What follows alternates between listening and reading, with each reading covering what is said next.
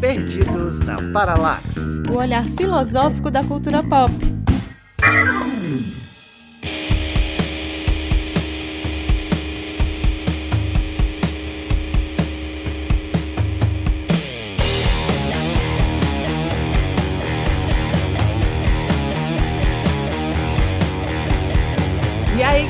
Sou a Débora Fofano e hoje eu tô aqui pra aprender a falar unidimensional, unidimensional.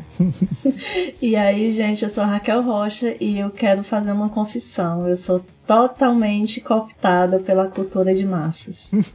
E aí, meu povo, qual é a boa? Aqui é Fred Costa. E se eu estivesse no universo Marvel, eu jamais moraria em Nova York. Cara, eu não sei nem o que falar, vocês têm muita criatividade. Minha criatividade é nível tiozão do churrasco. Eu não sei o que falar, não, cara. Fala teu nome, Fala pelo teu menos. nome que é uma boa. Aí tá de boa. Meu nome é John, John Aquino, sou professor de filosofia, fui aluno da Débora, fui, Oi. fui orientando dela lá no PIBID. Tem uma longa história aí com a Débora. Coincidiu com o período da greve da polícia, não sei se a, se a Débora lembra. Eita. Lembro, vamos falar Foi, dessas cara, foram aventuras os, alunos que me, todas. foram os alunos que me levaram pra parada de ônibus, cara. Era ali no Quintino Cunha, perto do Inferno, uma parada que tinha lá. Eu Isso, é lá mesmo. é, me formei em filosofia na UES, fiz o mestrado na UFC, filosofia também, tô no doutorado e sou professor de filosofia do IFCE no campus Itapipoca, mas meu coração é USiano, apesar de todas as dificuldades que a USiano faz a gente passar. Eu pensei que tu já ia cantar assim: meu coração é vermelho, de vermelho vive um coração. Mas é vermelho também. Minha cor preferida é azul, eu tenho esse desvio de caráter, cara. Como um comunista, eu não gosto de vermelho, eu gosto de azul. É foda. Mas o coração não É. nega, meu filho. A gente sabe. Gente, imagina um universo Marvel meio num estilo ursal.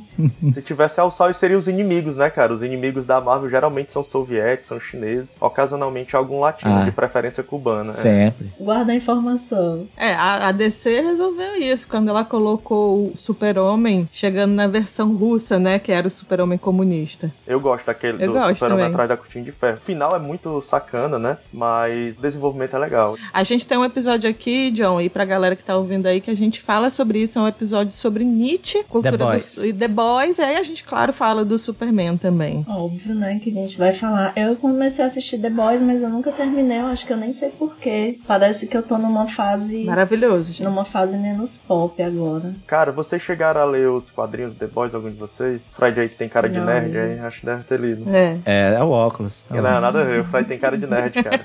Cara, nos quadrinhos é bem mais pesado e tem Punk, uma parada que né? não tem na série. Eles bebem aquele líquidozinho azul nos quadrinhos, cara, Pra poder enfrentar Sim. o. É pancadaria como solto lá. É, é, é massa, é massa. Ou seja, ainda tem bomba, né? Gente, mas olha só, Gente. vamos organizar esse negócio que a gente vê aqui. Olha. Foi pra falar de Marvel e de Marcuse. Como sempre, estamos dando aquelas mil voltas, mas é bom, faz parte. Se vocês não perceberam, a gente tá na abertura. A gente não foi pra a fila do pão. Hoje tá. Tá ótimo, mas ele fez a fila do pão A dele. gente É verdade, começou então- o programa no bastidor e, e gravando, mas a gente ainda tá naquele papo assim, mas. O editor que lute.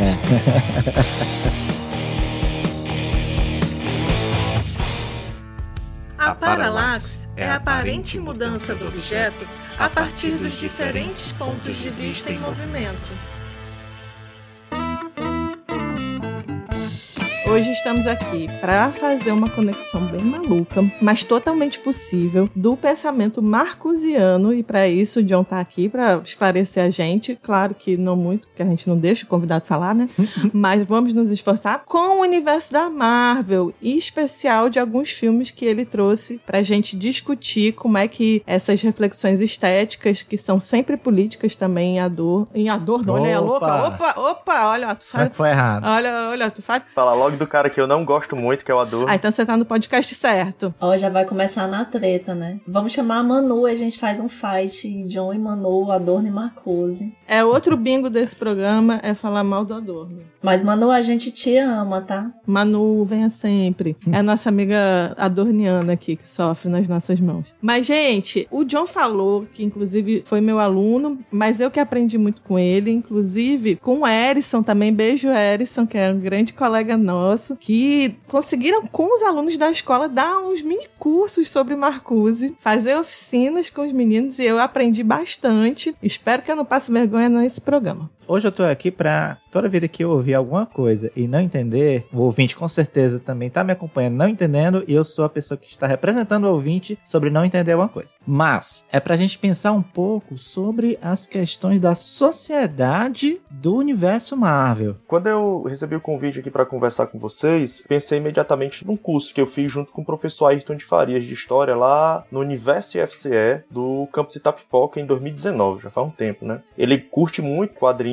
e eu gosto de quadrinhos, mas eu sou mais ligado hoje no cinema, né? E a gente combinou de falar sobre história e filosofia nos filmes e quadrinhos de super-heróis. Eu falei sobre o que era ideologia para mostrar como esses filmes, né, esses quadrinhos, eles têm um conteúdo ideológico, exportam, né, para outros locais, modos de vida, valores e tudo mais. Expliquei o que era ideologia, tentei mostrar onde tinha a ideologia em alguns filmes, né? Por exemplo, a gente falou sobre esse do Super-Homem atrás da cortina de ferro, né? O Super-Homem que ao invés de cair lá nos Estados Unidos, cai lá na União Soviética. O final do filme, eu vou dar logo um spoiler aqui, né? Super-Homem ele acaba é, entendendo, fazendo a reflexão, né? Que é mais importante garantir a liberdade, né? Pode ocorrer a desigualdade do que tentar impor a igualdade, né? Tem aquele final bem ideológico na ideia de que, olha, o socialismo pode até ter igualdade, mas ele anula a liberdade. Então eu tentei mostrar esse conteúdo ideológico desses filmes, dos quadrinhos e tudo mais. Só que tem uma parada que o Marcuse distingue entre o caráter afirmativo e o caráter negativo da cultura, que é o que eu quero focar aqui, né? Falar um pouco aqui mais. E eu selecionei três filmes, mas eu acredito que eu vou acabar falando de outros. Mas por que, que eu selecionei esses três? Porque ele mostra nitidamente o, o conteúdo ideológico desses filmes, são as mensagens que eles querem passar de forma clara, e ao mesmo tempo em que eles têm esse conteúdo ideológico, que o Marcos chama de caráter afirmativo ou apologético da sociedade, ele tem um caráter negativo. Dá pra gente fazer, encontrar um conteúdo crítico mesmo nesses filmes produzidos pela indústria cultural. Porque esse é um problema da nossa esquerda, né? Eu tô trazendo logo aqui para a parte política. A nossa esquerda, ela tá distante de tudo que tá acontecendo no mundo, muitas vezes, né? A galera tá assistindo os filmes da Marvel e a galera ainda tá falando lá do Ingmar Bergman, né? A negada tá assistindo o filme da Marvel, que é o que as pessoas estão falando, estão assistindo novela, e os caras estão falando de filmes dos anos 10, filme iraniano, né? Não que o cinema iraniano seja ruim. Que é uma crítica que o próprio Marcuse faz, né? Que a galera fica fica ali falando que tem que ser filmes engajados, no sentido de ser filmes, por exemplo, que estão fazendo uma crítica. Mas o pessoal não se engaja. Aí se negam a assistir os filmes de massa, mas também não se envolvem, né? É, exatamente. Eu sei, gente, que depois de hoje, nunca mais um filme da Marvel vai ser só um filme da Marvel. Vai ser pior do que o cachimbo, que não é um cachimbo. E o que a gente está tentando fazer aqui no Perdidos na Paralaxe é estar na vanguarda da esquerda fazendo análise do que tá rolando no hype.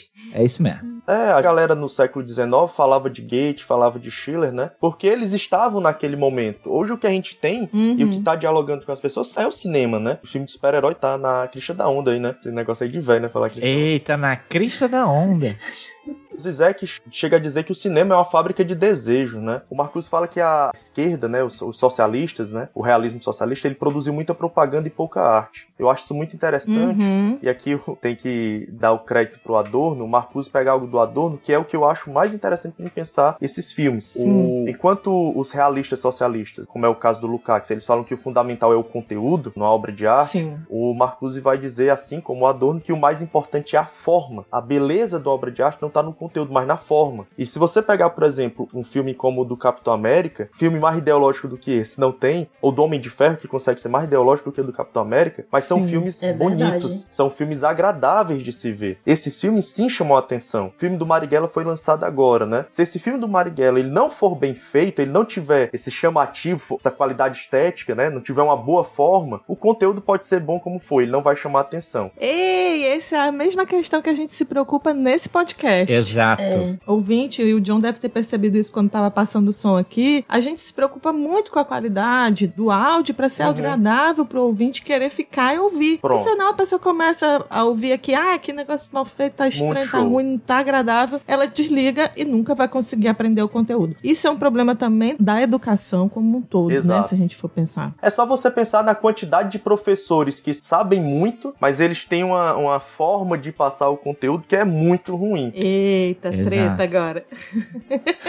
Se você for num canal de YouTube, eu falo isso porque eu faço isso. For no canal de YouTube em que o áudio estiver ruim, você não vai conseguir escutar enquanto tá lavando a louça. Você já tira de lá. Então, isso que o Marcos fala da forma ser importante é muito interessante, porque esse filme da Marvel ele pode ter o conteúdo ruim como for, se bem que nem o conteúdo é ruim. A forma é muito boa. Ela prende o cara. E é isso que a gente tem que aprender, né? Valorizar a forma. Nem que seja por conta do corpo do Capitão América naquele colar. Também, né? O cara é bonito demais, né? pô?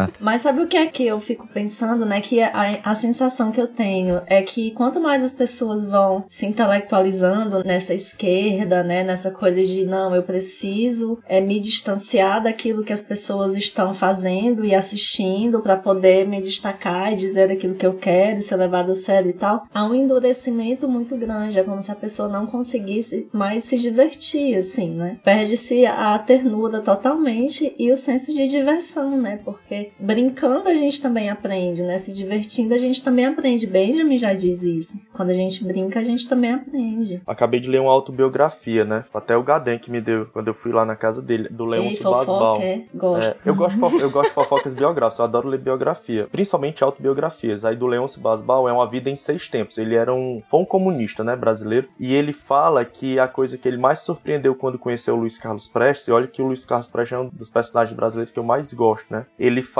que o Luiz Carlos Prestes não sorria. Isso é exatamente o que tu falou. Ele disse que os comunistas brasileiros, assim como da Europa Oriental, eles tinham uma grande dificuldade de sorrir. E ele pensava que pessoas são essas que querem construir um mundo novo sem conseguir dar um sorriso, né? Então, socialista não, se Não divertir curte, é né? É complicado. bom né? a gente afuleirar mesmo. Não, tem que ter.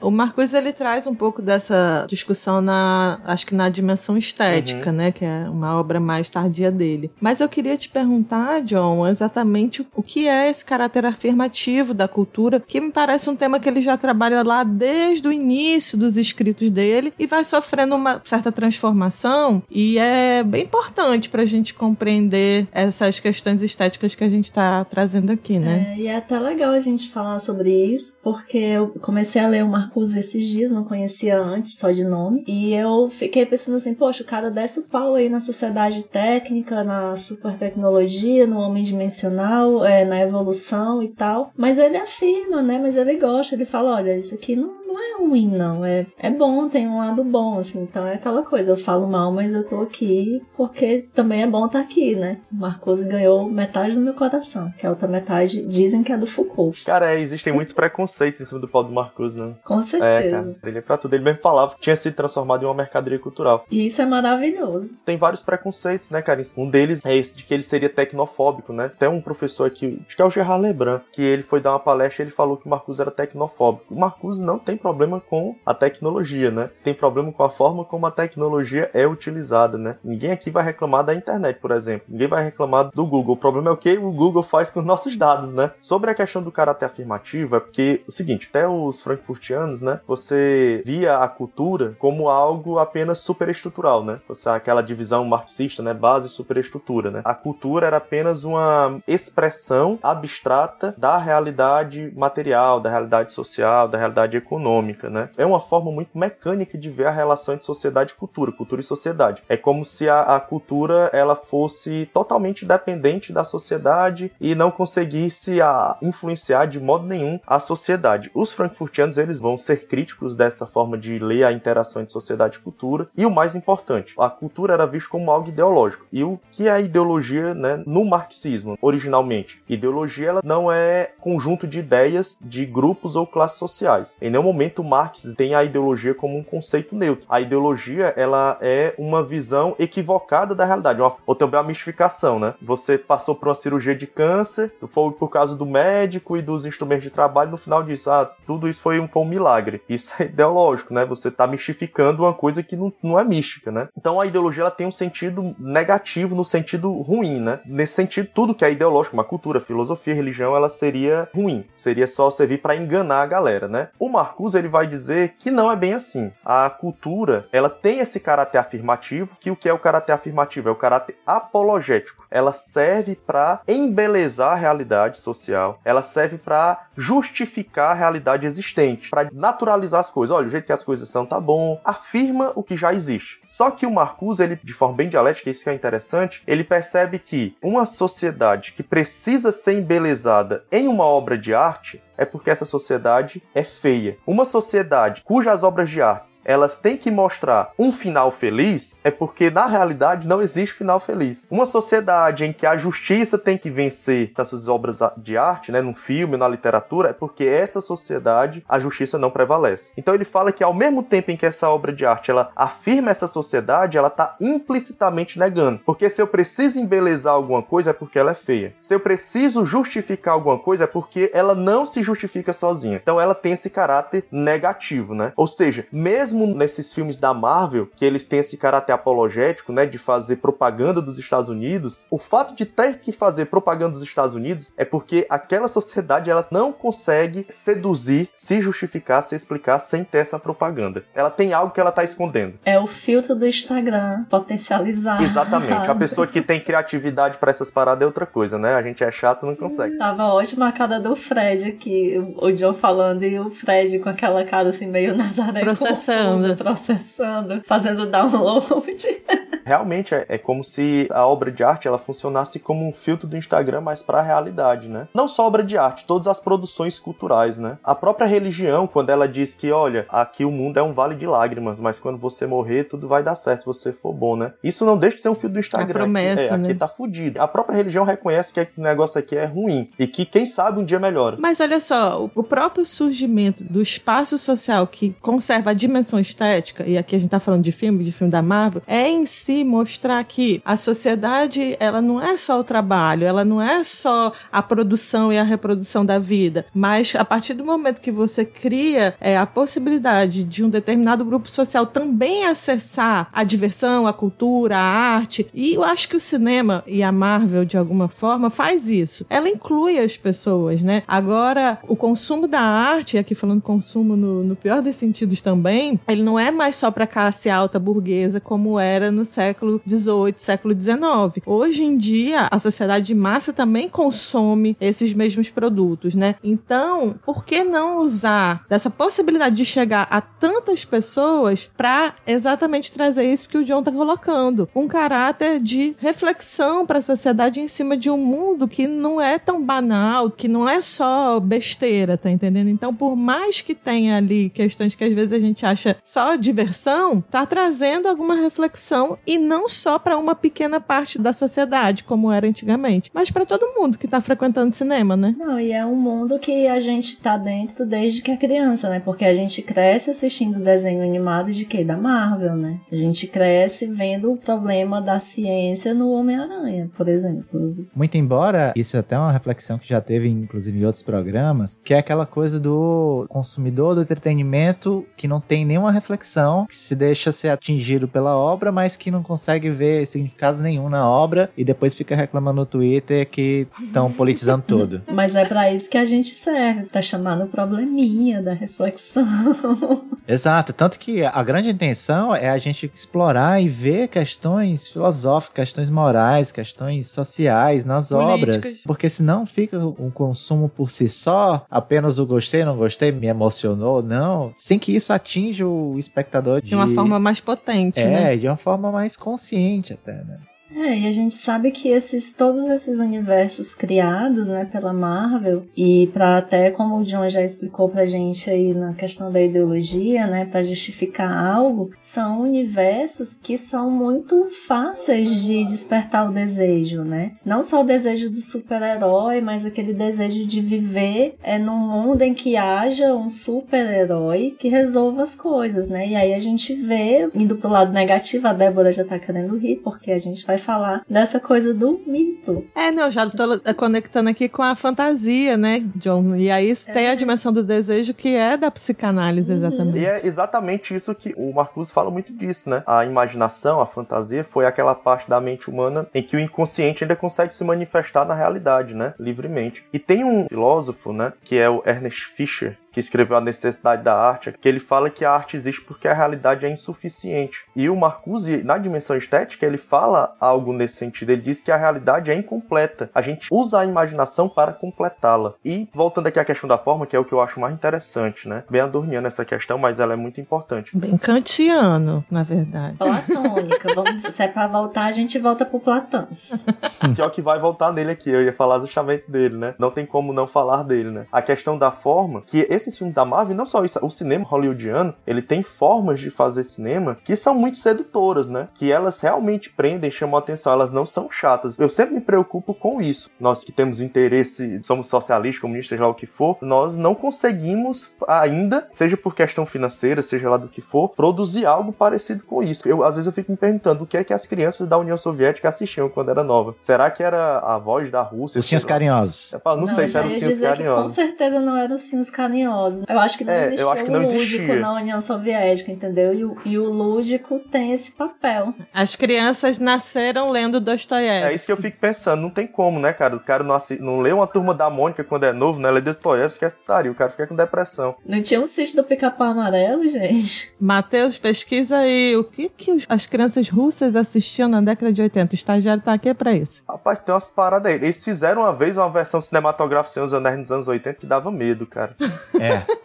É igual aquele filme da Alice. Eu não sei, tem um filme aí de um cara do leste europeu que é Ah, contando a história da Alice, né? Eu também já assisti. Doido, é gótico boa pra caraca a parada ali. Pessoa cinéfila. E aí é um filme preto e branco, umas coisas nonsense, assim, do filme da Alice. E aí, quando eu fui assistir o filme Alice do Tim Burton, assim, meus olhos brilhavam. Eu fiquei, cara, é muito mais massa essa versão da Alice do Tim Burton do que o Alice do. Eu vou até pesquisar aqui o nome. É um cara aí do, da Europa. O livro em si, ele é sinistro mesmo. Vocês Ah, já é. leram? Já, Aham. já. Não é? É As, pesado. as pessoas sempre acham, ah, é, é um livro infantil. Uma vez eu tava num curso, sei lá, eu fazia algum curso espanhol, aí alguém disse que eu tinha cara de inteligente, me pediu pra indicar um livro.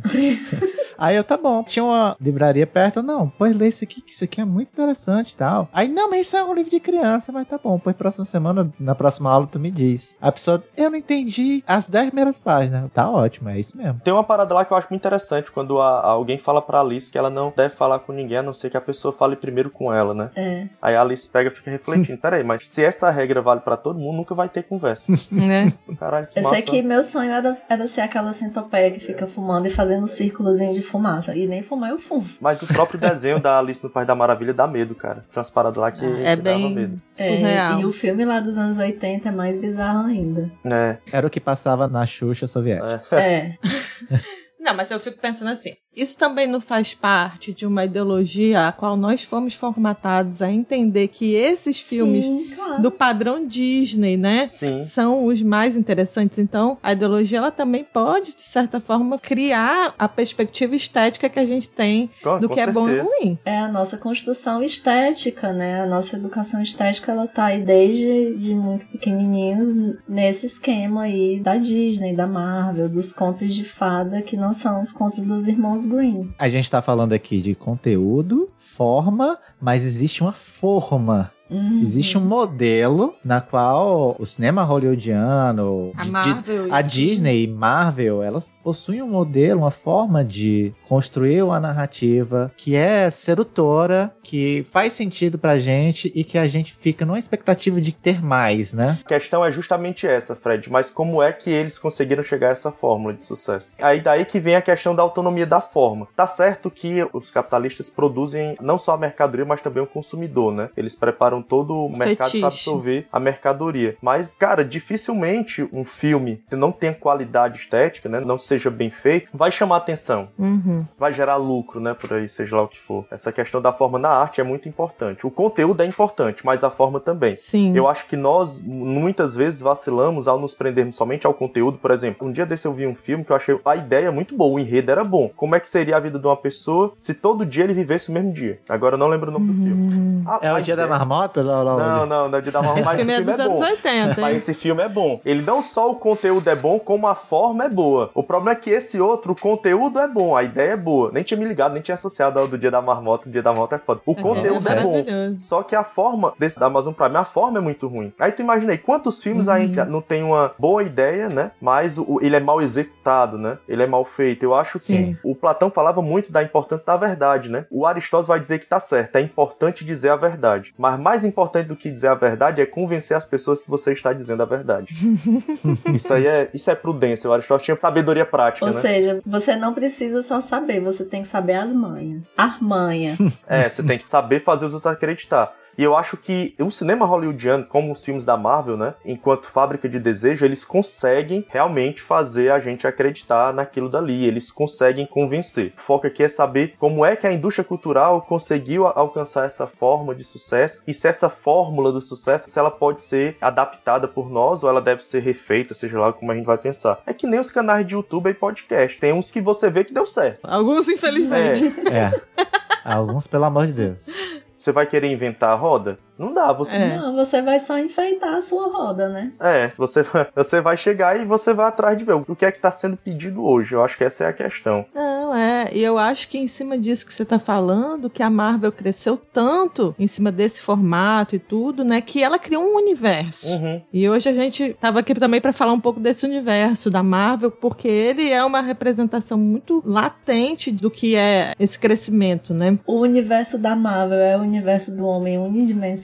Eu fiquei a semana toda pensando nessa pergunta. É, é boa. então, é, essa é boa. Mas ele, cara, ele é. A pergunta da Raquel aí foi muito rocheda, né? Concordo que o universo da Marvel é um universo unidimensional. A a Marvel criou o universo não no sentido é, astronômico, né? Mas ela criou um conjunto de personagens que tem histórias relacionadas entre si e tudo mais. Inclusive envolvendo terra e espaço, o caralho a quatro, né? São muitos É, espaços diferentes. Né? Exatamente, exatamente. Tem, tem um multiverso, né, também, um Homem-Aranha no, no Aranha-Verso, essas paradas todas aí. Não, o universo da Marvel é um multiverso, né? Aham. Exatamente, por causa dessa multiplicidade dele, né? É o multiverso dos mesmos homens. Mas todos eles são unidimensional. Em que Sim. sentido eles são unidimensional, né? Conta aí. É tipo uma festa topzeira.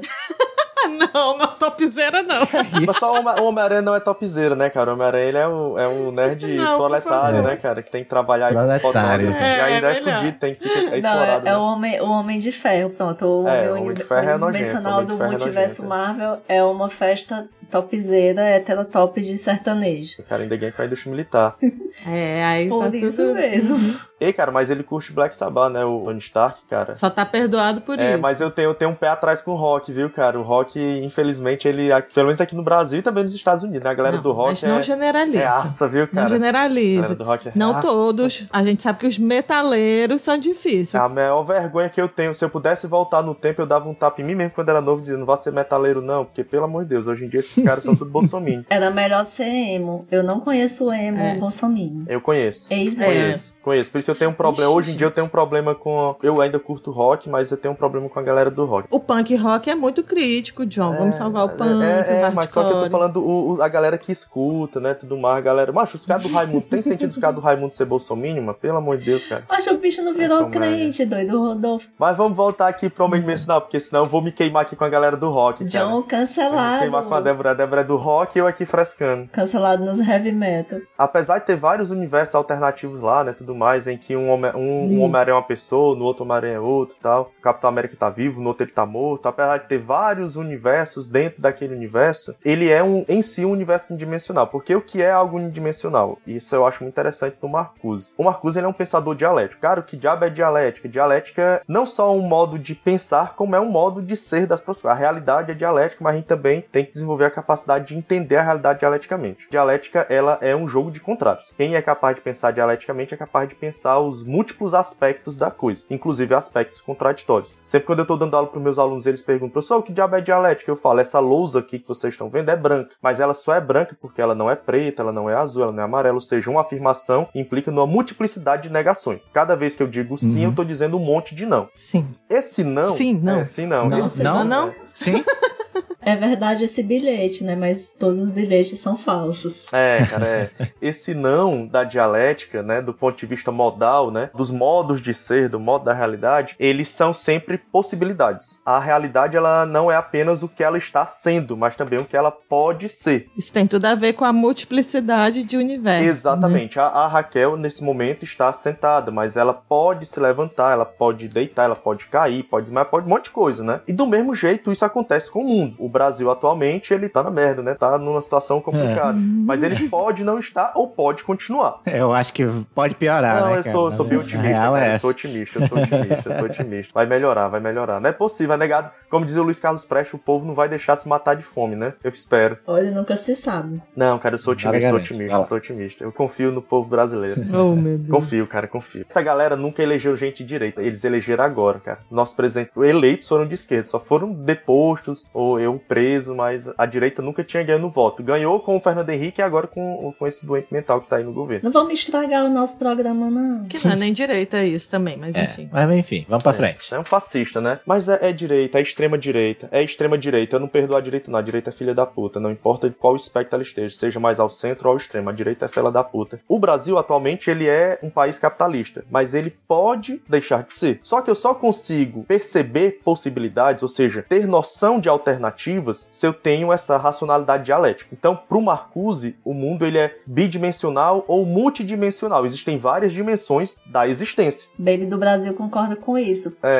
é. Porque ela diz que a gente está aqui pensando na primeira dimensão, mas na quinta dimensão a coisa já aconteceu. Na quinta dimensão já estamos em outro governo. Ah, é? De esquerda. ah, você for assim é bom demais. Só que qual é o problema? A gente tem uma cultura, né? Isso é o Marcos falando, a gente vive num ambiente que nos condiciona a pensar que só existe o aqui e agora. Uhum. RPG. Que eu sempre falo, a mente unidimensional é aquela do contra fatos, não argumentos. Se tá assim, não vai deixar de ser. O que é, é o que é e nunca vai deixar de ser assim. É uma forma de pensar bem conformista. O Adorno chama isso de realismo supervalorizado. Eu falo mal do Adorno, mas o bicho é muito bom. O cara é tão realista que ele acha que qualquer coisa diferente do que tá acontecendo é impossível. O Marcuse fala que no universo unidimensional, né, no mundo, na sociedade unidimensional, é mais fácil imaginar o apocalipse nuclear que vai destruir o mundo, um apocalipse zumbi, seja lá o que for, do que uma sociedade pós-capitalista. Você pegar, por exemplo, o Star Wars, os caras estão no futuro, né, seja lá onde for, no espaço, mas lá tem divisão da sociedade por classes, lá continua tendo dinheiro, uhum. continua tendo mercadoria, ou seja, a gente pode pensar, mudar várias coisas, mas não mudou o essencial, continua tendo uma sociedade de classe, sociedade capitalista. No mesmo jeito dentro do universo da Marvel. Ele é um universo unidimensional porque não importa em qual aranha-verso a gente esteja. Lá sempre vai ter o dinheiro, o Peter Parker sempre vai ser um proletário que vai ter que tirar foto para conseguir descolar uma grana, o Peter Parker sempre vai ter que estar tá ralando para tentar pagar a sua universidade, porque lá as universidades dos Estados Unidos são particulares. Ou seja, não importa o multiverso ali da Marvel, todos eles são unidimensionais, porque todos eles não conseguem pensar um mundo diferente do que tá. Conserva a mesma estrutura. Sempre segue a mesma estrutura. E no aranha-verso do universo Marvel no Brasil, o Peter Parker ainda tem que ir pra carreta furacão, né? É, certeza, cara, é. certeza. Mas esse daí é, já é uma possibilidade. Esse já é multidimensional, não unidimensional não, porque o Peter Parker tá carreata furacão é maravilhoso. Os de Maracanã são mais loucos ainda, que ele sai baixando a calça da galera lá em,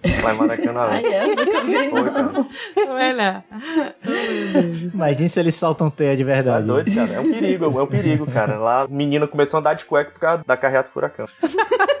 Onde é que é. passa a carreata do furacão no Maracanã pra eu ir? Porque na Pajussada eu não vi, não. Tem o Gereissat 1, 2 e 3, cara. É o 7 Maracanã, é o Gereissat 1, 2 e 3. Olha aí. Mas isso que o Marcos fala da unidimensionalidade eu acho muito interessante. Pode prestar atenção. Você falar em futuro, passado, seja lá o que for, sempre se pensa o futuro repetindo o presente. Você não consegue Sim. pensar diferente do que está acontecendo. Uma pessoa de mente uhum. unidimensional, por exemplo, que viveu nos anos 80, onde era comum ser machista, ser homofóbico, ela tem grande dificuldade de se adequar ao mundo de hoje que já está mudando isso, porque ele acha que aquele mundo que ele viveu é o único modo de viver possível. Sim. Não existe alternativa àquilo. No meu tempo que era bom. Né? O problema é que o homem, o sujeito unidimensional, ele pensa em termos mais gerais. Pode acontecer muita coisa. Pode acontecer o juízo final, Deus vir aqui na Terra, Jesus retornar, um apocalipse zumbi, mas o capitalismo não se acaba. Isso é uma mente unidimensional, é uma mente só vê uma dimensão da realidade, que é a dimensão capitalista. O universo Marvel é isso. Ah, então agora eu vou usar. Você tem uma mente muito unidimensional, como esculhambação. Ei, vem cá. É. Racionalidade unidimensional. É, seu unidimensional. Aí manda, aí manda uma foto daqueles jumentinho que usa. A viseirazinha A viseirazinha assim, né? Mais ou menos isso. Ô Fred, a gente não pode ofender os animais, principalmente os jumentos. Não, foi só pra ilustrar a viseira. Pode ser qualquer bicho. Ah, sim. E esses filmes da Marvel, infelizmente, eles passam essa visão unidimensional, né? No Pantera Negra, por exemplo, Wakanda é uma sociedade capitalista. Sim. Por mais que ela seja uma sociedade sem racismo, é uma sociedade capitalista. Olha como é o nascimento da sociedade de Wakanda, né? Eles viviam lá, um pequeno espaço ali na África, cai um meteoro com bastante vibranium, né? Aquele material semelhante a, sei lá, o adamantio do Wolverine, essas coisas, né? Parece que é mais forte que o adamante. Porque ele é mais maleável e tal. E aí, as tribos começaram a ver e produzir coisas com aquilo. Até que começam as guerras, começaram várias guerras de tribos lá, e um deles que venceu a guerra fundou Wakanda, e eles começaram a usar o vibrânio em torno de uma sociedade única, dirigida por um mesmo cara, que aí tem a sucessão, e a partir disso vão ter a sucessão de reis, e eles vão se tornando o Pantera Negra, né? E aí, acabou que é uma sociedade que fica ali, escondidinha na África, que eles criam uma tecnologia para não terem contato com países vizinhos, e através disso eles cresceram de uma forma tecnológica, de uma forma inacreditável. O filme retrata exatamente essa questão, né? Deles abrindo as porteiras lá. Pra mim, o Zizek fez a melhor análise do Pantera Negra, né? Quando eu assisti o Pantera Negra, eu torci pro Kill- Killmonger, né? Não sei, nunca sei falar esses nomes. Killmonger. Killmonger, né? Killmonger. Sou ruim pra essa parada aí, sou quase Arano Suassuna. Eu tento falar do jeito que eu... Que é o Michael B. Jordan, É. que a gente já exaltou. Sempre exaltaremos Michael B. Jordan. Basicamente a beleza dele no, no nosso programa sobre o rock. Tô com o pessoal fala, pá, é o primo do T'Challa, é o primo do Pantera Negra. É. É. mais fácil. Pra mim, ele é o protagonista. Ele que tensiona, ele que coloca a discussão. É, É. cara. Não, e não só isso. O propósito dele é muito massa, né? A ideia dele é pegar as riquezas de Wakanda, né? E usar pra acabar com o racismo e a pobreza. É muito interessante, porque ele não quer acabar só com o racismo, ele quer acabar com a pobreza. É interseccionalidade. Porque ele foi um preto pobre, né? Só que ele fala, a única forma de solucionar isso é através da violência. É, não existe diálogo com o opressor, né? Chama o Fanon. Chama o Michael X. É. Chama. Exatamente, não existe diálogo com o opressor. e a resposta do T'Challa é não, a gente pode resolver isso pacificamente e tal. A mensagem do Pantera Negra é bastante unidimensional. A gente pode resolver as coisas dentro desse mundo aqui. Não precisa sair disso daqui. Dessa lógica mesmo. Vamos resolver as coisas nas urnas. Nada de quebrar a vidraça do banco, pessoal. Exatamente. Sem violência. Olha pra você ver, o vilão é um cara que quer, tá desafiando a realidade existente. O cara tá desafiando o racismo Sim. e o capitalismo. E quando a gente olha alguns vilões da Marvel, é- são isso, né? Uhum. Comunista. É exatamente isso. E se você quer saber a posição que a gente tem aqui no podcast sobre isso, ouça o episódio sobre Foucault e as manifestações que a gente gravou com a Roberta, Robertina Foucault, em que a gente faz uma ode à violência e quebrar vidro de banco. E de tudo que eu penso sobre a violência, porque felizmente minha tese é sobre isso, né? E é sobre Zizek, então, Trabalhei sobre violência no meu capítulo 3, ó, da minha tese, cara. ó, vou olhar também. já pode... Ainda vai. Mas, na verdade, eu tô até calada a esse respeito, porque eu tô bem cansada desse assunto, porque a gente fica com a cabeça só numa coisa, mas é. É. A Débora quer entrar no universo alienante do homem unidimensional só assistindo os filmes da Marvel. Tô louco pra acabar essa tese. Cara, eu vou dar só uma dica pra vocês. Acabem com a tese antes dela acabar com vocês, viu? É, cara, ela tá acabando comigo, a minha. E nunca mais ela vai largar vocês, porque a minha nunca mais me largou. Tô o tempo inteiro falando de cybercultura. A gente aqui falando de tecnologia. Vocês podem fazer igual a Débora, que em vez de estar escrevendo a tese, tá assistindo Sex and the City. Porra, é totalmente alienante, é maravilhoso. Gente, é maravilhoso. É HBO. no na HBO Plus, não ganhamos pra fazer jabá deles, mas HBO é, Max. HBO Max. HBO Plus é um crossover do Disney Plus com a HBO. É. Eu achava o aplicativo da HBO tão ruim, cara. Tão ruim. é, continua uma merda. Continua, Continua que uma até merda. sem paciência, cara. É, Eu tô- a não ser que a HBO esteja ouvindo, senão ele é maravilhoso. É maravilhoso.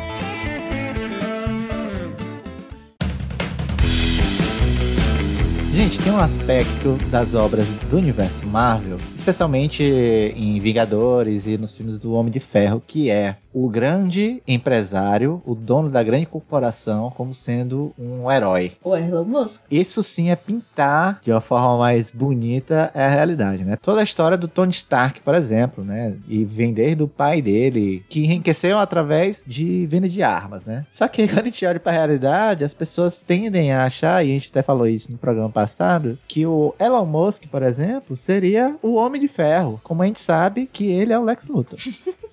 Ele é o vilão. Pra você ver do Homem de Ferro, né? Não sei como ele ficou o mais famoso do- dos Vingadores, que eu acho ele mais paia dos personagens, Porque né? ele tem dinheiro, cara. Ele é igual o Kika, ele é o dono da bola, se liga? É o carisma do ator, né, cara? É o outra coisa. filantropo. O ator é bom, como Charlie Chaplin, Muito foda. mas eu não gosto do, do Homem de Ferro, acho chato pra caralho. Eu prefiro o Capitão América. Outro desvio de caráter, eu gosto de azul e meu Vingador preferido é o Capitão América, cara. Eu adoro o É, Capitão pois América. é, eu não gosto de Capitão América, não. Eu gosto. Apesar dele ter sido instrumentalizado pela galera do Capitão Né? Não sei se isso gera Conte-me progresso. mais sobre isso, essa história de eu gosto de Capitão América. O cara Como que é a roupa é a bandeira dos Estados Unidos. É, pois é. A gente entende até que o Capitão América ele é o produto de um experimento militar e etc. Mas não dá pra passar pano, não, cara, pro Capitão América. Cara, ó, o Homem de Ferro consegue ser pior, cara. Sobre a questão do caráter afirmativo e caráter negativo. O Homem de Ferro, ele é um industrial militar, né? Toda a riqueza dele vem da indústria bélica. Produz a guerra pra ser rico. Nos quadrinhos, originalmente, ele sofreu aquele acidente lá na Guerra do Vietnã, né? No filme é no Afeganistão. Tanto nos quadrinhos como no filme, o Homem de Ferro, apesar de ter ficado rico com a fabricação de armas, né? Utensílios militar, depois do acidente dele, o que que ele faz? Ele não é mais um, um empresário do ramo militar. Isso é muito interessante. Sim, agora Sim. é a transformação É. dele. O próprio filme faz a crítica à indústria militar. Sim, claro. Uhum. Ele deixa claro que a indústria militar não é algo bom. Isso tá no Homem de Ferro tanto nos quadrinhos quanto no filme, né? Eu não sei se vocês sabem, até teve uma polêmica essa semana, né? Porque a Marvel tem uma parceria muito forte com as Forças Armadas norte-americanas. Sim, o Capitão É. América, por exemplo. É, não, e a, e a Capitã Marvel, ela foi filmada em Sim. bases militares norte-americanas.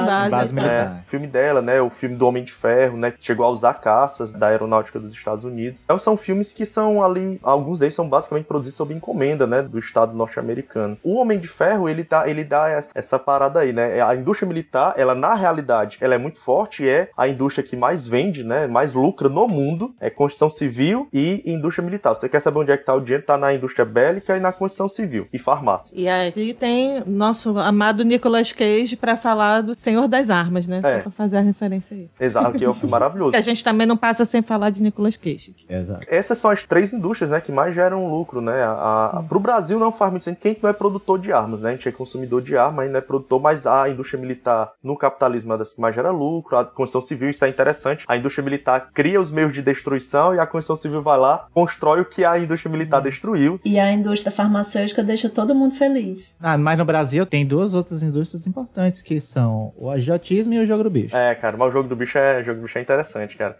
Aqui, no, você for em frente à caixa lá da perimetral, a caixa econômica aqui, a Tá lotérica, em frente o cara fazendo o jogo do bicho e até policial vão lá jogar no jogo do bicho. Isso é, isso é a cara do Brasil, cara. A dialética da malandragem, como fala o Antônio Cândido, cara. É, se, A lei interagindo com a, a contravenção. É muito interessante. Só no se Brasil. o Brasil Muito fosse bom. administrado pelo pessoal do jogo do bicho, a gente tava melhor, viu? Você volte aqui, John Aquino, que você não explicou ainda por que, que você gosta tanto do Capitão América. Cara, eu tenho a questão com a cor, né, cara? Eu acho o azul a minha cor preferida. Tenho esse desvio de caráter. Damares aprova. a Falar questão do- estética. a No questão sindicato, estética. cada um a gente teve que fazer uma bandeira, cara. Eu pedi a bandeira azul, mas negado, não, azul não tem não, cara. É a única bandeira que não tem. Cara, é brincadeira. Fiquei com a preta lá, cara. Eu gosto da história do Capitão América, cara. Apesar dos pesares, eu acho legal. Mas, gente, é porque esteticamente falando, eu acho que é porque o azul é a cor da paleta do John. A paleta de cores do John é o azul, entendeu? Mas é isso que eu ia falar. Olha, o John, ele fez a paleta, ele está de azul agora, É. e a fofoca é que ele casou de gravata azul, Azul. e os padrinhos estavam todos de azul, que eu fiquei stalkeando, tá bom? Fiquei olhando, foi maravilhoso, Foi arrasou. tudo azul. Tava tudo azul, gente, gente. foi tudo lindo, inclusive. Também olhei. Valeu, valeu. cara. Parabéns, beijo. Mulher linda, maravilhosa. Inclusive, eu demorei a vir aqui pra testar o som, cara, porque eu tava vendo as fotos, chegaram hoje. Aí passando, foi tempo ali separando as fotos. Veio 900 e tanto, ainda tá faltando 300 e outro. Eita, aprende aí, Eita, Fred. já. Olha aí, quer foto. Deus me livre. É, cara, muita foto, cara. É um negócio que é cansativo, mas vale a pena. É, essa questão do azul, ela é patológica, viu? Cuidado. É sério, vixe, Maria. Aí lascou, cara. Me conta aqui, John. Então, diante disso tudo que a gente está analisando, como é que a arte, como é que toda essa questão estética que a gente está envolvendo, inclusive no cinema, pode ser uma resistência a todo esse processo de reificação? O que, que o Adorno traz pra gente aí no Eros e Civilização? não, então? Marcuse, cara. Respeito Marcuse. Antes disso, o que é reificação?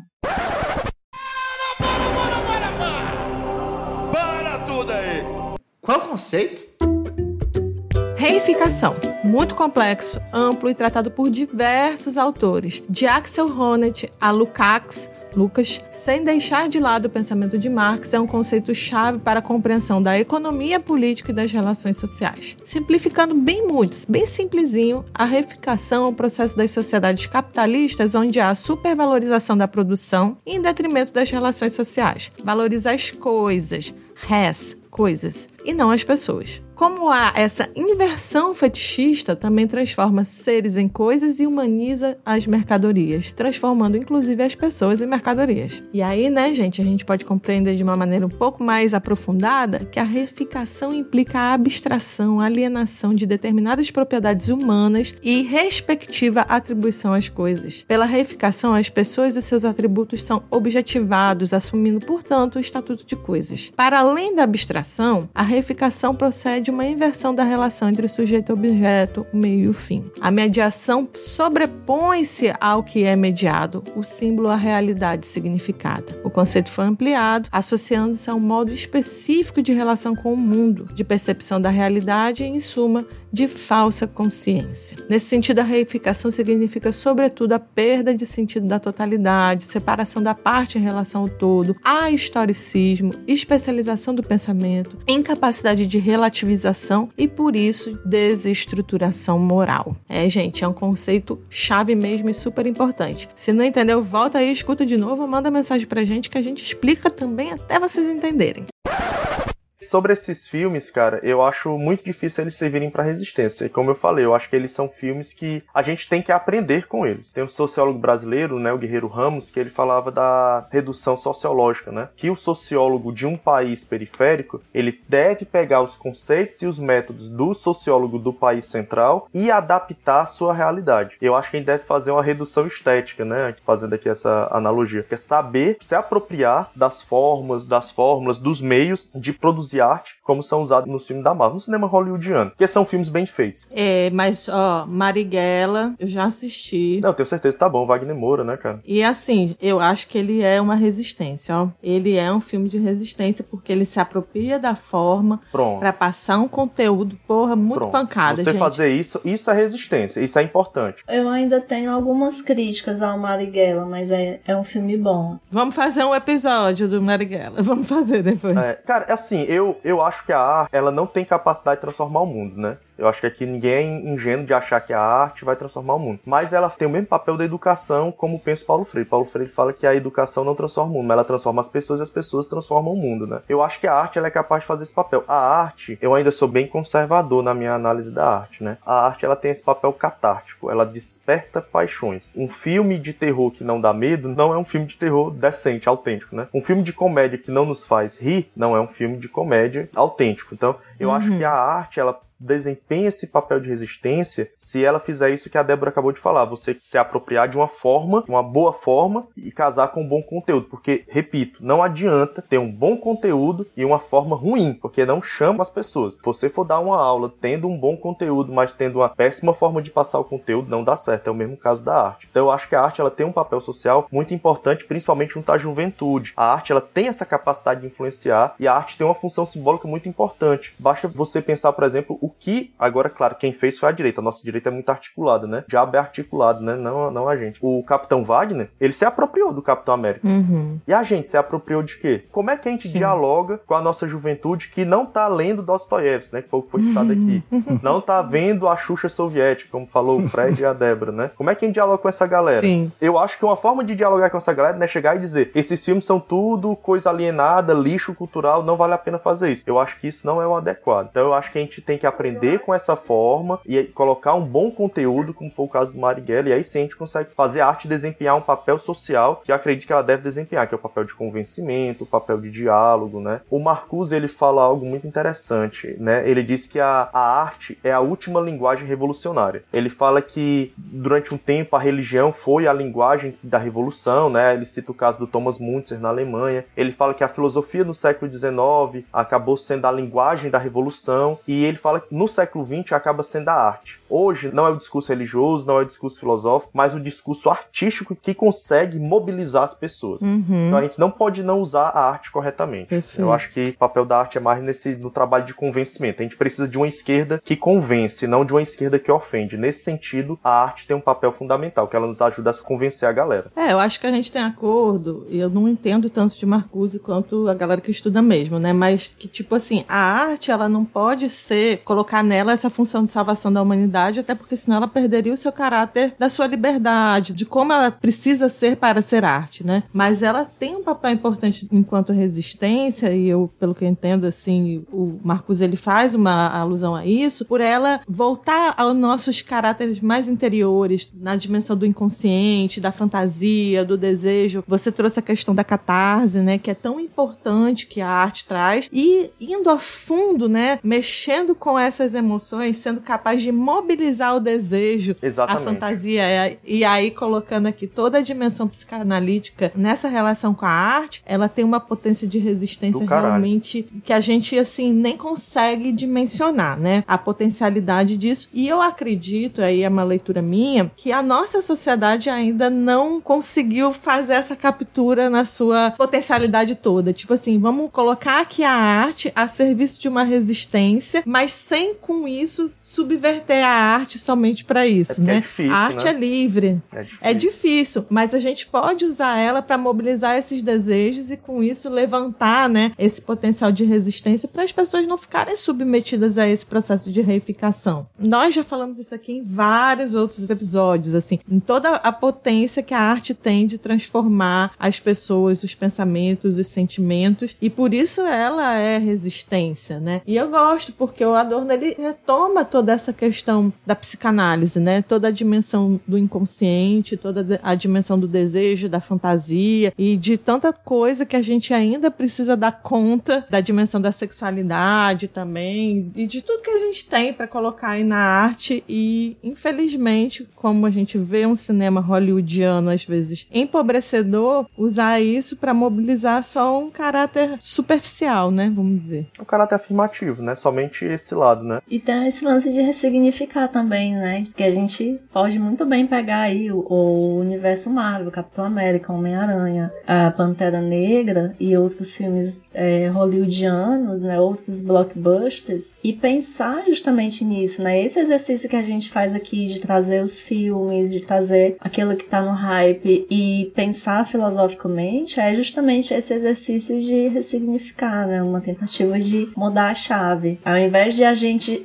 dizer assim, olha, não é legal ir lá assistir o blockbuster, a gente tá falando, olha só que legal, o que é que a gente pode encontrar aqui nesses filmes, né? Olha como a gente pode entender Pantera Negra e como a gente pode entender o que seria a função do vilão, né? Que tá muito mais como um antagonista do que como um vilão. Como a gente pode usar isso para fazer uma mediação, um diálogo com uma juventude, porque eu penso muito nessa juventude, né? Que a, a extrema-direita capturou a nossa juventude. A gente deixou ela pra lá. Porque essa galera não tá lendo Dostoiévski. Isso aqui, eu novamente, não tô dizendo que Dostoiévski é ruim. Tô dizendo que essa galera Sim. não tá lendo isso. Essa galera tá fazendo outras coisas. A gente tá num formato ainda século XIX, enquanto a direita e a extrema-direita não, ela tá bem antenada. A gente tem que usar esses filmes aí pra tentar dialogar com essa galera. E que a gente tem tanto canal de YouTube com o pessoal falando merda, né? E fazendo um super sucesso, porque a gente entra na questão de que as pessoas não estão parando pra pensar, mas também não existe esse tempo de reflexão de nada, a gente tá totalmente submerso e, e imerso e cooptado por essa técnica, por essa tecnologia, por essa rapidez de informação, rapidez de tudo, essa sociedade neoliberal, governamental, né, Fred? Bingo. como as pessoas não têm, então é muito mais fácil pra mim, que tô aqui cansada, tô cheia de problema, ao invés de ler um jornal ou de assistir o jornal, assistir um canal no YouTube que vai falar coisas que eu quero ouvir e que vai me tirar um pouco dessa realidade que eu tô e me mostrar um outro mundo, que é esse mundo que eu quero ter, que é um mundo, né, que tem o super-herói, que tem o romance, que tem uma vida possível, nem que seja no campo da fantasia. Por isso que eu fico assistindo Sex and the City, porque é muito alienante, gente, é horrível. E eu tô assistindo Marimar. a gente quer se alienar aqui no sentido mais popular do termo, né? A gente quer se alienar algum, em algum momento, cara. A gente precisa disso também, né? Precisa para ter a sua sanidade mental. Senão a gente não vai sorrir. É o que você falou logo no início quem tava conversando, Raquel. A esquerda não ri, né, cara? O problema é que é ter uma esquerda que não ri, tem uma esquerda que já é boboca até demais, né, cara? Cirandeira. É, uma coisa é você utilizar isso como um meio de diálogo, outra coisa é você fazer disso um fim em si mesmo. Que às vezes tem uma galera da esquerda que acha que a indústria cultural é cultura popular. Não é. Isso a gente pode tentar utilizar isso, utilizar a forma. Tem uma menina que eu não me lembro é o nome dela, mas que ela pegou o estilo musical do funk, né? E adaptou para botar uma, umas letras aí. É um ritmo que dialoga com a galera com um conteúdo, né? Que não é o mesmo das demais músicas de funk. Isso daí eu acho interessante. É, é você pegar uma forma legal isso. com um conteúdo bacana. Ah, John, mas a gente sabe que tem algumas pessoas fazendo e é, é legal, né? A gente sabe não, que não sei. é a maioria. Mas vamos ovacionar aqui os nossos colegas que estão aí nessa luta, os podcasts que estão tentando fazer. Assim, o cinema nacional, que muitas vezes não é valorizado, mas traz muitas vezes temáticas engajadas. O cinema nacional é ótimo, o cinema nacional. Ele é ah, ótimo. O Matheus está falando aqui da Jupe do Bairro, é maravilhosa. A Jupe do Bairro e a Lenda Quebrada são incríveis. É, a gente tem uma galera, né? E é diferente isso que a gente fala, de que ou, ou não ri ou ri demais e, e fica feito boboca, porque começa é. a esvaziar algumas coisas, né? Aquela coisa, gente, eu não aguento mais ver a porcaria do mesmo meme todo dia, mesma coisa, hum. é aquela mesma coisa, é aquele deboche que tem sempre um ar de superioridade do meme. É horrível, a lacração, a lacração. É horrível, não curte. É e aí entra num lance de que tenta ser popular, até pega o que seria o espírito da forma, mas que não consegue chegar nessa forma de massificação porque acaba esvaziando e fica aí o meme pelo meme, fica o deboche pelo deboche. Não é uma tarefa fácil, é difícil. Não, não é, claro. Dizer que é difícil não significa dizer que é impossível, né? Se a gente conseguir pegar a galera da arte e trazer pro nosso lado, tem uma galera que tá produzindo arte massa, e tem, né, já. Cara, tem aquela página até no Instagram, né, o Funkeiros Cults, é muito legal aquele uhum. League dos Funkeiros Cults, eu acho que eles fazem uma coisa legal e que não fica nesse sentido bobó. Tem um meme lá que é um cara lendo o Capital e dizendo, caralho, então é tudo nosso, nada deles. é, é muito bom. Ah, isso, isso é. é massa, isso é massa. A gente tem, por exemplo, o Lepo Lepo, né? É, cara, é uma crítica ao capitalismo Sim. e uma valorização do amor, né, cara? É Eros e Revolução Sim. ali, cara. Olha aí. Olha aí, olha aí, pensando já marcou. Olha o é, gancho, olha o gancho. Na verdade, todo esse podcast aqui é isso, né? É a gente com uma forma se esforçando para ficar boa e o conteúdo dialogando Exatamente. com coisas sérias e um bocado de besteira. E as porque a gente tá cabeça. aqui pra isso. Eu com medo de ter deixado esse negócio aqui aleatório, essa conversa. Não, é. tá mais organizado do que de costume, é, John. Tá, tá dentro tá do nosso certo. universo paralático, né? No multiverso paralático. Parece que a gente tá no CDF conversando, cara. É isso, Não, é... é sobre isso. Vai, começa uma coisa, vai pra outra. O episódio dos Simpsons começa numa coisa e termina com outra. Gente, CDF é o Cantinho da Filosofia, que é um barzinho... Anexo do CH da UES. É. é. Existe desde sempre e as pessoas vão lá e é um lugar bem pitoresco. É, cara, é, é engraçado. é um bar, um estacionamento e enfim. E, gente, então, pela avançada hora, vamos para o nosso momento de indicações. Já falamos aí sobre universo Marvel, Marcuse, Lepo Lepo. Então, manda ver aí, John. Os livros que eu indico do Marcuse, né, pra gente se apropriar dessas questões, é Dimensão Estética. É um livro muito bom. Foi o último livro do Marcuse, né? Não é um livrozão calhamaça, é um livrozinho curto, é bem interessante. E quem for adorniano vai perceber a quanto ele é, tem dívida ali com o Adorno. Eros e Civilização, principalmente o, a segunda parte, porque tem um capítulo chamado Dimensão Estética, também tem um sobre a fantasia e utopia, em que o Marcuse ele basicamente fala tudo isso daqui que a gente falou de uma forma muito mais organizada, né? E quem quer conhecer Marcuse, a crítica que ele faz à sociedade, quem quer conhecer o conceito de unidimensionalidade, o livro O Homem Unidimensional, que tem duas versões, né? Tem a tradução dos anos 60, que é a ideologia da sociedade industrial. Título tal, subtítulo, porque tenho alguns livros do Marcuse que o nome são muito feio, né? O título original é One Dimensional Man, que é o Homem Dimensional. Foi feita uma nova tradução, agora em 2015, inclusive uma tradução muito melhor do que a dos anos 60, e botaram o título original, O Homem Dimensional, aí o subtítulo, A Ideologia da Sociedade Industrial Avançada. Então esses três livros aí, se você quer entender Marcuse e aquilo que a gente falou aqui no podcast, se encontram nesses três livros. Dos três, o Eros e Civilização, para quem quer Aqui eu tô tentando trazer a galera para estudar no grupo do Marcuse lá da UES. Ah, o jabá, o jabá. É, Eros e Civilização, porque é o livro, assim, muito sedutor. Cara, é o Eros. Porque ele apresenta a psicanálise. A psicanálise é uma coisa muito, muito, muito bonita de, de você conhecer. Cara, eu tava lendo sobre Marcuse e sempre essa coisa do homem unidimensional, da, da sociedade técnica, e eu tava o tempo inteiro lembrando do Byung-Chul Han. Então a minha indicação é a Sociedade do Eros e a Sociedade do Cansaço, do Byung-Chul Han, que eu acho que faz um diálogo interessante com isso que a gente conversou hoje sobre Marcuse, o homem dimensional, a técnica, e um diálogo também com esse nosso sistema de produção capitalista e de alienação que transforma todo mundo em iguais, né? A gente é levado num nível máximo de, de alienação e massificação e acaba todo mundo se tornando igual, sem diferença, sem contraponto, sem a negatividade ou a positividade. São livros curtinhos, gente, 100 páginas, dá pra ler rapidão. Eu me esqueci de fazer uma indicação, se eu puder fazer, que essa daqui é muito boa, pode ser? Pode mais não. Ah, lascou. que é A Necessidade da Arte, da Ernest Fischer. Eu até citei ela aí no decorrer da nossa conversa. Esse livro é maravilhoso, né? Nesse livro que o, esse autor Ernest Fischer ele fala a arte existe porque a realidade não é suficiente. E eu acho que nesse livro ele explica muito bem, não só como a arte surgiu historicamente, ele fala sobre as escolas de arte, né, tudo mais, mas ele faz uma reflexão filosófica sobre o que é a arte, o papel da arte na sociedade, que é muito interessante. Eu acho um livro que todo mundo deveria ler. Ernest Fischer, A Necessidade da Arte. Vou fazer dois altos jabás. Na verdade, o primeiro é relacionado com o que a Raquel falou, que ela indicou o Churran, e nós temos um episódio muito legal falando sobre Byung-Chul Han e várias outras coisas que eu não lembro o que foi que a gente falou nesse episódio, mas foi bem legal.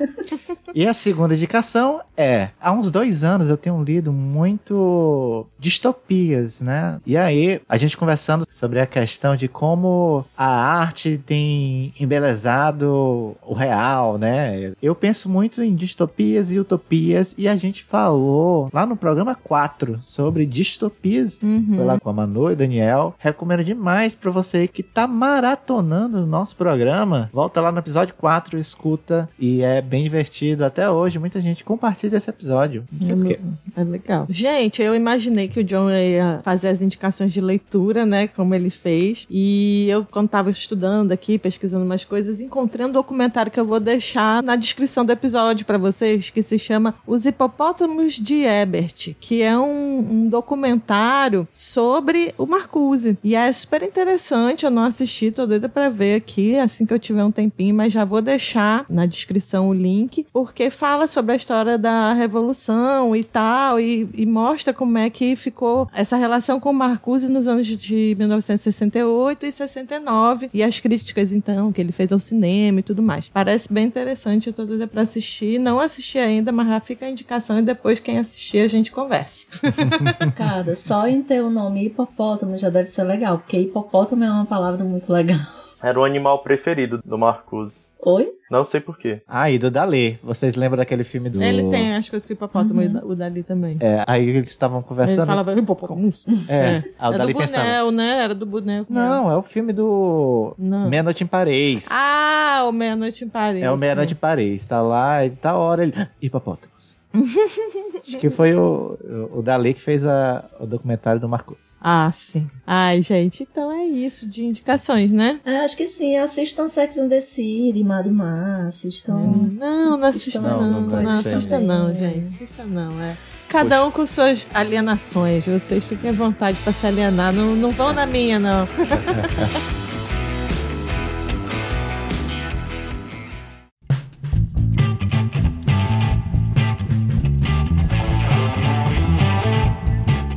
E vamos aqui antes da parte final do episódio para os nossos tradicionais recadinhos. Nosso último episódio foi hermeticamente guiado por Jorge Benjor e parece que a galera realmente gostou, porque a quantidade de ouvintes, gente, foi incrível. Brigadão todo mundo que ouviu e gostou desse episódio. E aí, ó, já tem promessa de outros episódios musicais. Manda sua sugestão pra gente, tá? Que tema vocês querem ouvir? A gente falando nossas reflexões mais paraláticas. Ai, o pessoal adorou o nosso episódio do Jorge, né? Muita gente disse que ouviu intercalando com o álbum, que foi o caso da Sherida e do Vanderlei também. Muita gente comentou da questão do teor filosófico do episódio, que não conheciam a filosofia dos Trismegistos, Trismegistos três registros. Muita gente riu muito com os gatinhos da Débora também veio comentar. E eu separei alguns comentários do nosso grupo de apoiadores, né? A Evelyn disse que enquanto estava andando de bike ouvindo o nosso episódio, deu uma gargalhada tão alta que assustou um motorista que estava parado num carro, né? E ela deu a gargalhada justamente porque a gente estava falando do Hermeto Pascal tocando numa Tapaué mística, que essa foi a nossa maior viagem no episódio, segundo, né, meu amigo Israel. O Davi também comentou isso, da Tapaué mística do Hermeto Pascal. O Zander, que é um ouvinte nosso também assíduo, comentou que a gente deveria ser exibido em rede nacional. Esse foi um elogio muito legal que o Zander deu do nosso episódio. O Vanderlei disse que aprendeu muita coisa com a gente e que ficou parando, né, ouvindo o episódio e ouvindo Jorge Ben e já tá na expectativa sobre os nossos outros programas musicais. Fiquem aí no aguardo que a gente está providenciando é, esses episódios sobre música e filosofia, que vai ser bem legal. Quer fazer parte do nosso grupo de apoiadores e financiar a gente? Envia Pix mensalmente de pelo menos 5 reais perdidos na paralaxe.gmail.com ou vai lá no nosso financiamento coletivo que é o Apoia-se, apoia.se barra perdidos na filosofia, tem link na descrição do episódio. Com essa contribuição, vocês incentivam a gente os nossos estudos, trabalhos, a gente é um podcast independente e precisa de sua ajuda para continuar crescendo e chegar em mais pessoas, né, gente? Então você também pode compartilhar esse episódio nas suas redes sociais: Instagram, Twitter, Facebook, WhatsApp, pode jogar até no LinkedIn. Pode também avaliar o podcast no seu agregador preferido e não esqueça de ativar o sininho para ser notificado quando novos episódios saírem. E é, gente, quem é nosso apoiador participa do nosso grupo exclusivo e lá rolam muitas atividades, discussões, coisa muito bacana. Por exemplo, a nossa última atividade foi uma aula de dança com a Raquel, a nossa queridíssima Raquel aqui do podcast. E, gente, eu queria agradecer muito a ela, porque, assim, é um depoimento pessoal aqui. Eu achava que eu não era capaz de dançar. E ela me mostrou que com as técnicas, a maneira dela conduzir o processo, a gente é capaz sim e de se encontrar, se divertir, ser um momento muito leve e muito capaz da gente vivenciar uma experiência diferente. Então, obrigado, Raquel. Amei. Se vocês gostam dessas atividades e querem participar, não deixe de entrar em contato com a gente e colaborar também. Beijo para todos os nossos apoiadores. Para continuar falando com a gente, mandem e-mail perdidosnaparalaxe.gmail.com Instagram Perdidos na Paralaxe. O Twitter é ppparalaxe. Nos sigam nas redes sociais. Eu sou a Débora Fofano, filósofa, ponto de interrogação. No Twitter eu sou Fran Underline Costa, no Instagram Fran Underline Underline Costa. No Instagram eu sou a Raquel R. Rocha e no Facebook eu sou a Raquel Rocha. Isso aí, gente. Curte o finalzinho do episódio. Final aí, segura aí.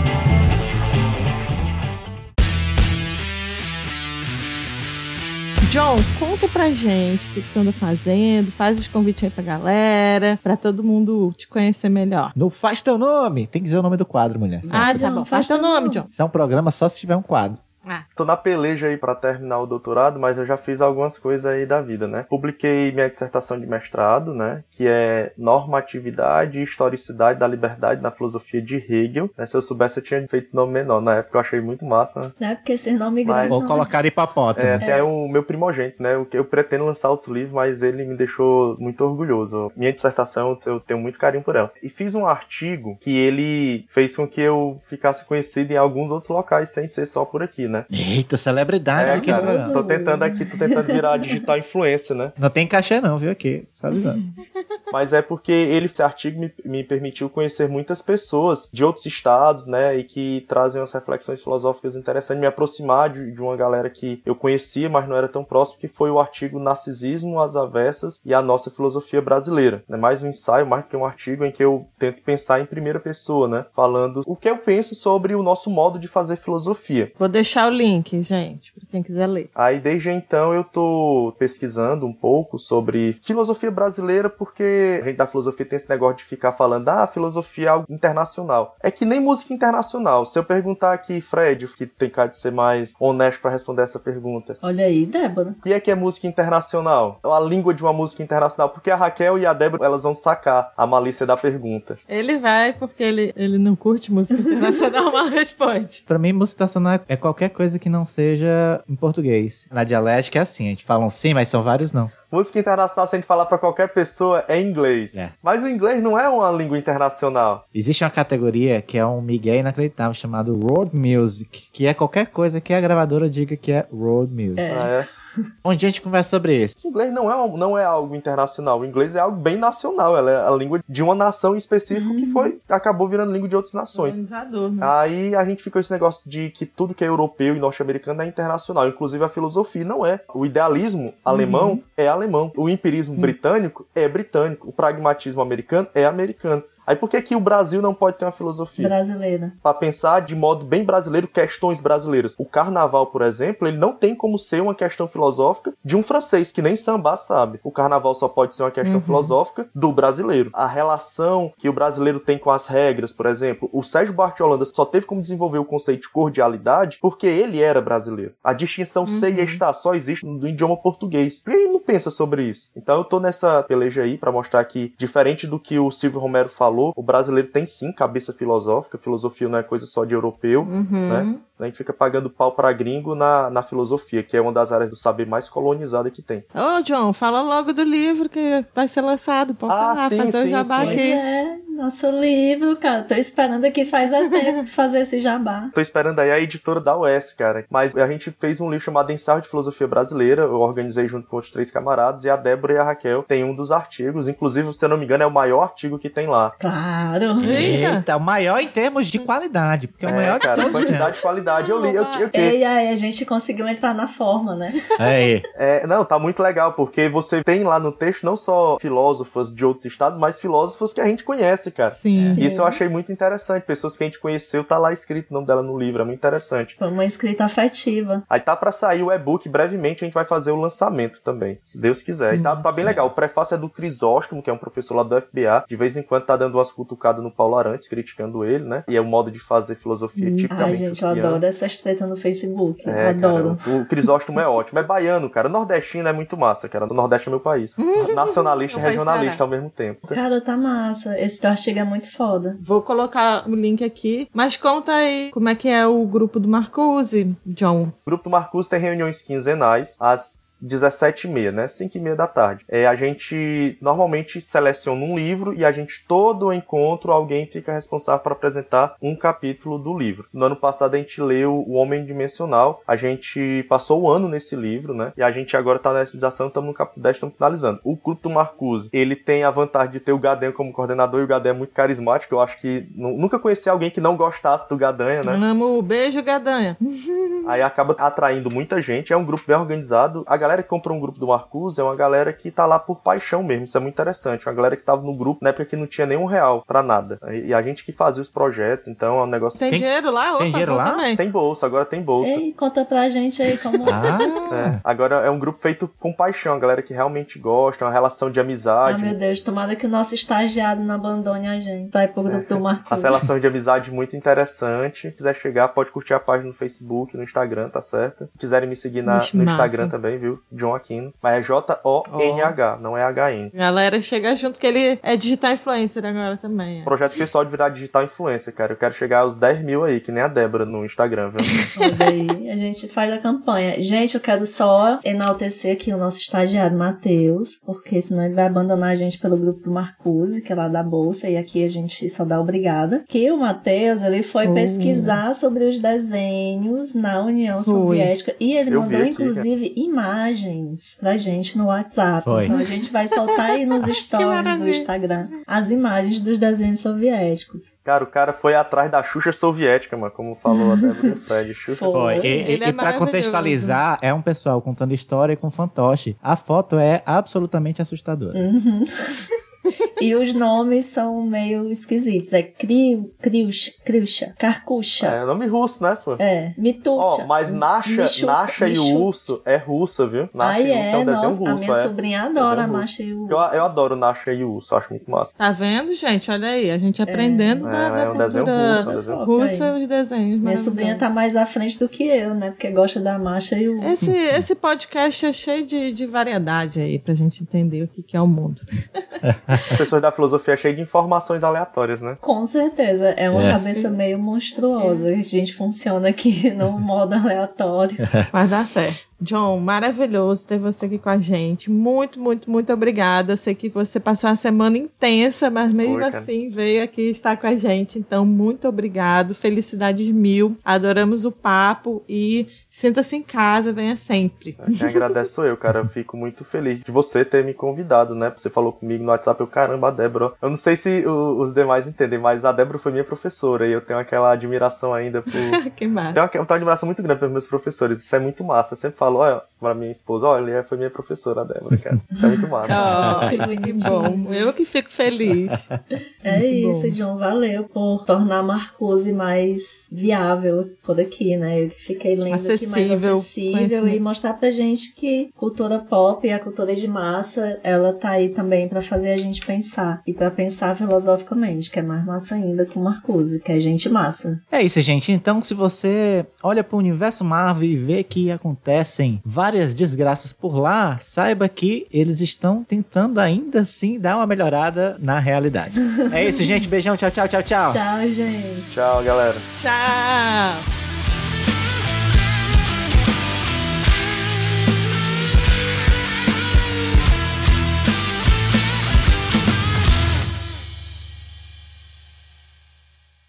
Gente, vocês já levaram carreira daquela cabra que tem no CDF? Uma vez eu levei uma carreira da cabra que tem no Cantinho da Filosofia. Ah, eu tô ligado, tô ligado da cabra. Ah, tá. Eu tô ligada, Acaba. Tu levar a carreira da Ela tá cabra. amarrada, mulher. A cabra tá amarrada, cara. Não, ela se soltou um dia de tarde, tipo, depois do almoço, a gente saiu tudo correndo, porque ela saiu dando, querendo dar amarrada na galera.